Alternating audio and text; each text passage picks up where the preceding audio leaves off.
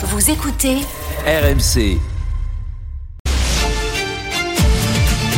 Face à face. Apolline de Malherbe. Il est 8h32 et vous êtes bien sur RMC et BFM TV. Bonjour Dominique de Villepin. Bonjour. Merci d'être dans ce studio pour répondre à mes questions ce matin. Vous êtes l'ancien Premier ministre, bien sûr, ancien ministre des Affaires étrangères. Euh, Emmanuel Macron, qui a donc euh, déclaré depuis l'Élysée euh, lundi soir, on ne doit pas exclure l'envoi de troupes occidentales au, su- au sol en Ukraine. Qu'en pensez-vous? Si on prend la déclaration telle qu'elle telle qu'elle est exprimée ce jour-là, puisqu'elle a été corrigée, euh, elle introduit un élément de, de confusion regrettable. Dans un rendez-vous qui est un rendez-vous important, le sommet de Paris, rassemblant euh, plus d'une vingtaine de chefs d'État et de gouvernement euh, européens pour coordonner l'action euh, européenne en Ukraine. Donc je, ne suis pas sûr que l'objectif visé, qui était sans doute euh, d'envoyer un message de fermeté à Vladimir Poutine, dans un temps qui est un temps difficile, puisqu'on voit bien euh, que l'échec de l'offensive euh, ukrainienne a introduit euh, un élément de doute, euh, qu'il y a par ailleurs euh, aujourd'hui euh, un sentiment de force du côté russe, du côté de Vladimir Poutine. Donc je crains que euh, cette euh, phrase soit venue euh, à contretemps euh, introduire justement un élément d'incertitude plus que la garantie souhaitée sans doute par le président. Incertitude, contretemps, réaction très vive des alliés de la France euh, qui se sont immédiatement désolidarisés euh, de ces propos, euh, très fermement même de la part notamment du, du chancelier allemand. Est-ce que ça a introduit aussi une forme d'incompréhension avec nos alliés? Nos alliés, euh, en tout cas pour ceux qui sont euh, euh, dans l'est de l'Europe, les pays baltes, ont marqué depuis le début une très grande fermeté. Et, et là où il y a eu euh, euh, davantage de retard à l'allumage, c'est du côté de l'Allemagne et du côté de la France. Euh, nous avons rattrapé euh, le temps perdu, si je puis dire, et le discours de Bratislava d'Emmanuel Macron a marqué euh, un recalage de la position française vis-à-vis de l'Ukraine, une volonté euh, de fermeté dans le soutien apporté à l'Ukraine. Est-ce qu'il faut aller plus loin? Euh, Je crois que euh, c'est là qu'est le malentendu. C'est que dans le soutien que nous exprimons en tant qu'Européens à l'Ukraine, nous constatons des ratés. Nous constatons euh, que nous n'avons pas été capables euh, de faire ce que nous avons dit. Nous avions n'avons pas promis été un million d'obus, nous n'en avons apporté que 300 000. qu'un tiers. Absolument.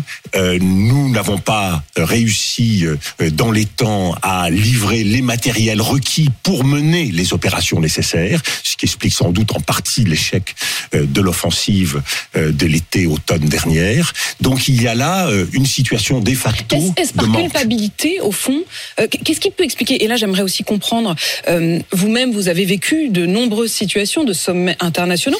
A-t-il été dépassé par sa pensée? Comment vous expliquez, au fond, que cette phrase, à 22 heures, après de, des heures de, de réunion avec ses chefs d'État, que- comment vous expliquez Je- ça hein? c'est très difficile de, de, euh, d'analyser la pensée présidentielle. Je crois qu'il y a trois éléments qui ont pu jouer, se confondre.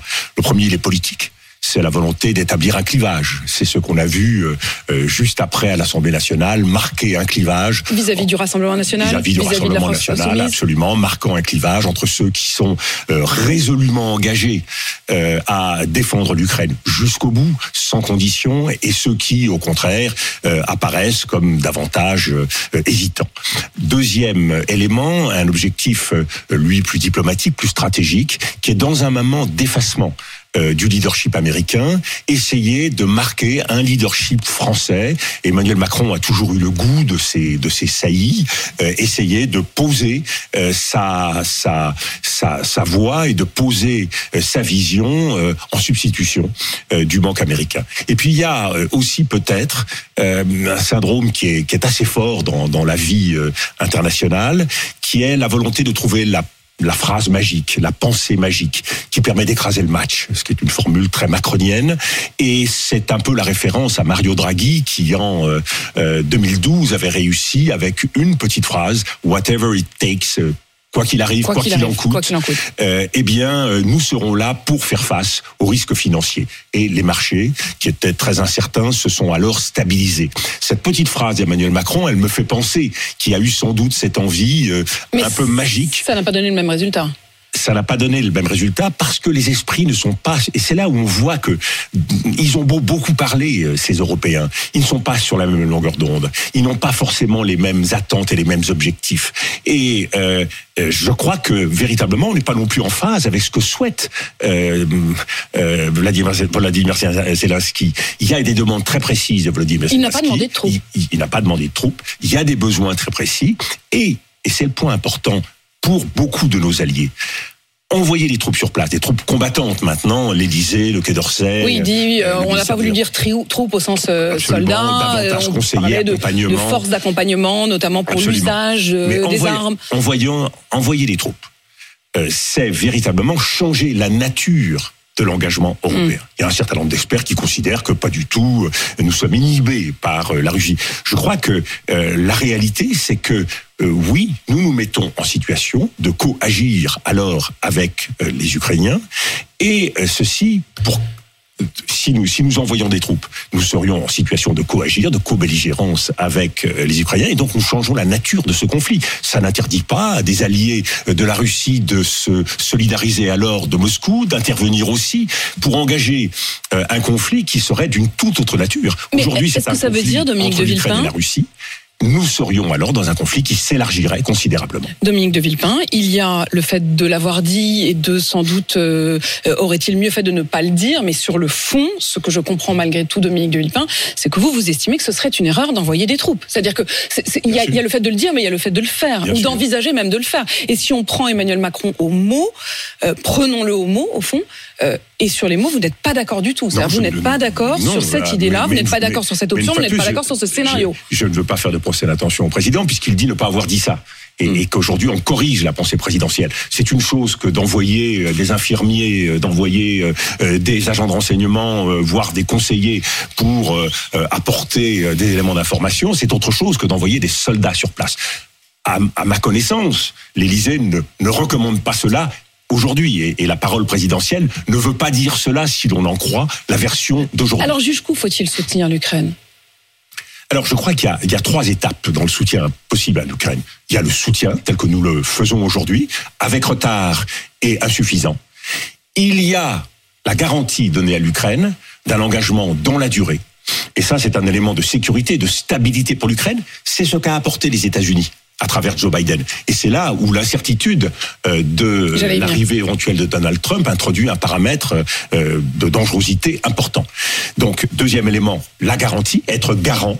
Et il y a un troisième élément, c'est être combattant. C'est être au sol, c'est s'engager avec l'Ukraine. Je crois que cette étape-là, elle est très très peu recommandable. Elle introduit un paramètre qui change complètement la nature et je crois même qu'elle dessert profondément les objectifs stratégique de la France. La France a mis en avant un concept auquel je crois, qui est celui qui a avancé par Emmanuel Macron, qui est celui de l'autonomie stratégique européenne.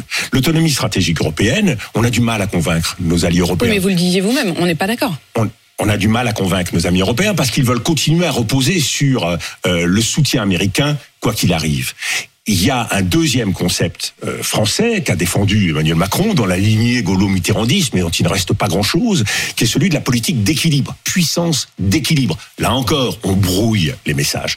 Et c'est ce qui m'inquiète. Nous sommes dans un monde, et il faut bien le mesurer, qui est un monde dangereux, beaucoup plus dangereux qu'hier. Nous avons changé de monde. Ce monde, il voit une accélération des crises. Ce monde, il voit par ailleurs une aggravation crises.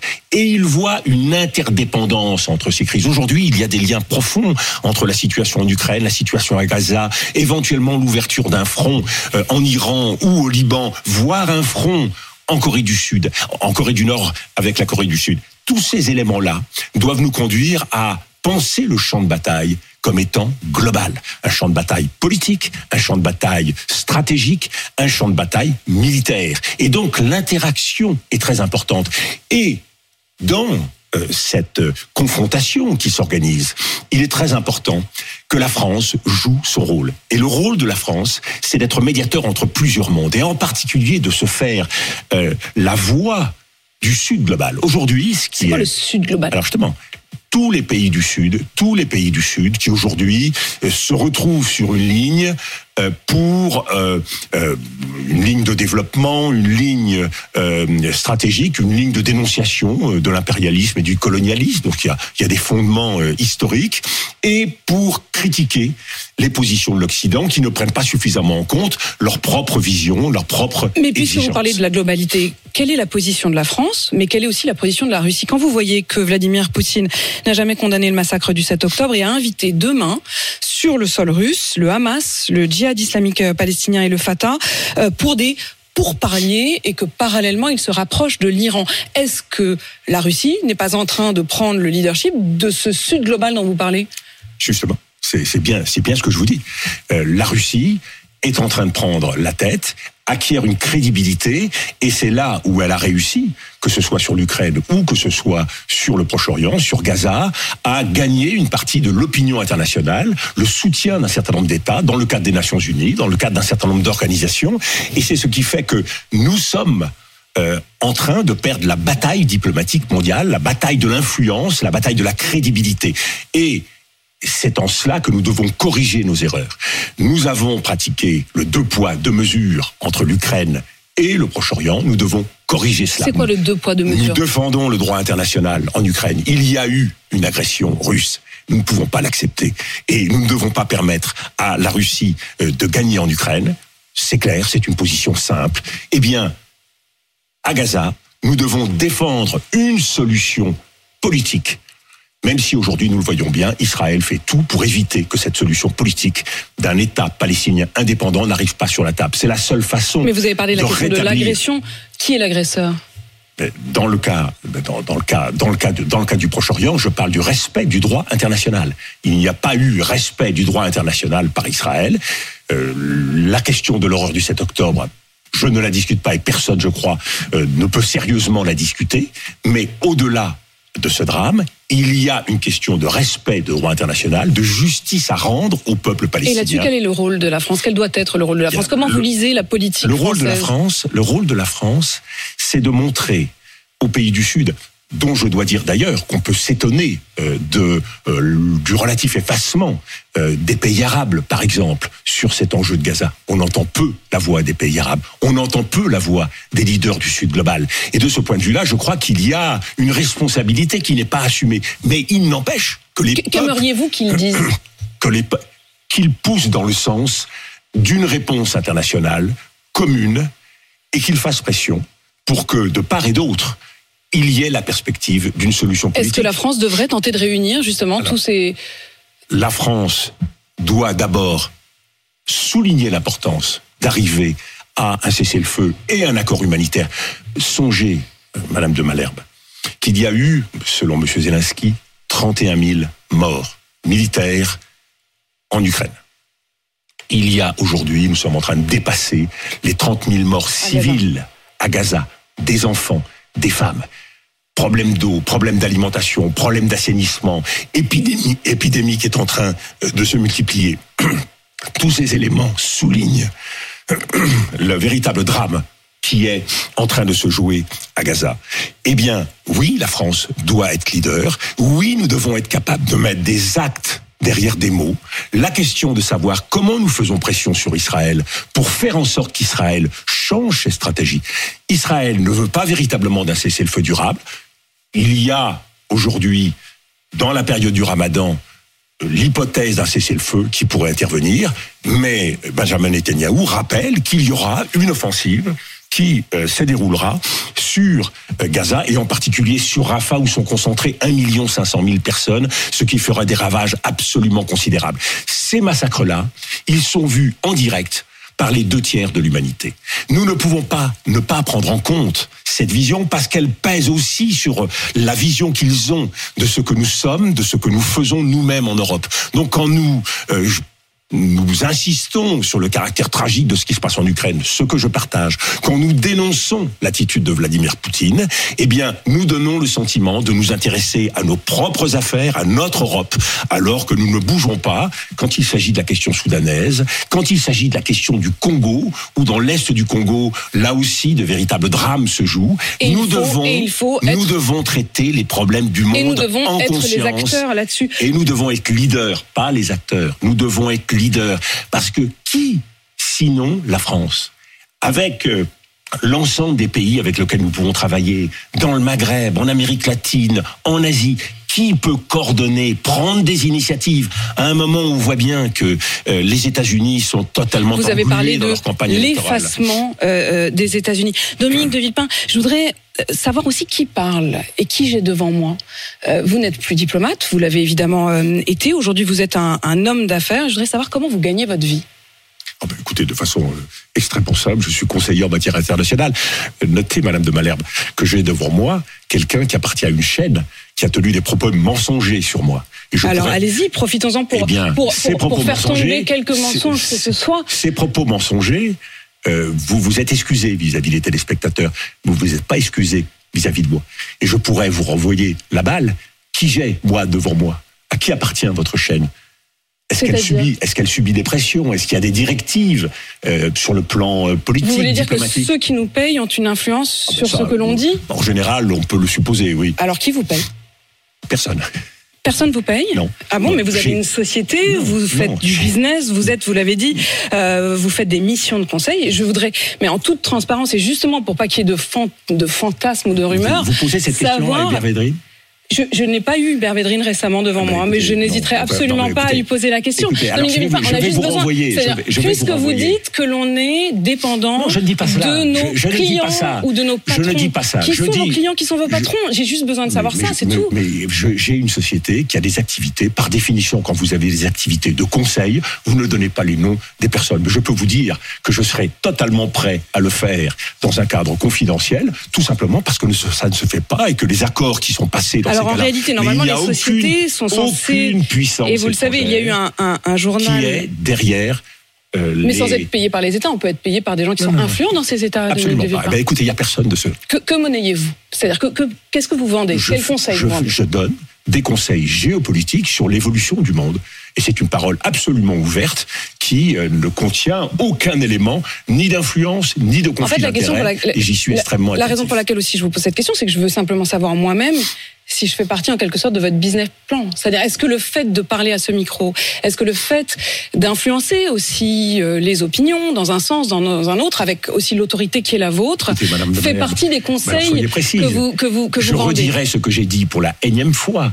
Puisque quel business plan aujourd'hui de défendre ceux qui meurent à Gaza? Quel business plan? Qui? Qui aujourd'hui? Puisque je viens de vous dire que la plupart des États arabes ne se moquent ou n'ont pas de parole sur Mais ces sujets. Je n'ai aucun problème avec ça. Vous avez vous-même simplement dit que la mais- domination financière avait un impact sur ce que l'on pouvait dire ou non. Je voudrais simplement savoir qui, Alors, lorsque la, alors, la dernière fois que vous avez publié vos comptes, et c'est le journal Le Monde qui le révèle ce week-end, la dernière fois que vous avez publié euh, vos comptes, ce que vous ne faites plus depuis, alors que la loi le demande, mais vous préférez payer une amende plutôt que d'avoir à dire qui sont euh, vos clients, euh, vous avez dit, déclaré recevoir 4,2 millions d'euros. Donc, à un moment, et c'est même l'Office central de lutte contre la corruption qui a fini par le dire depuis une famille soudanaise. Depuis, vous n'avez non, non, non, pas, Non pas soudanaise, Ah bon non, non, non, non, non, Allez-y. non, non.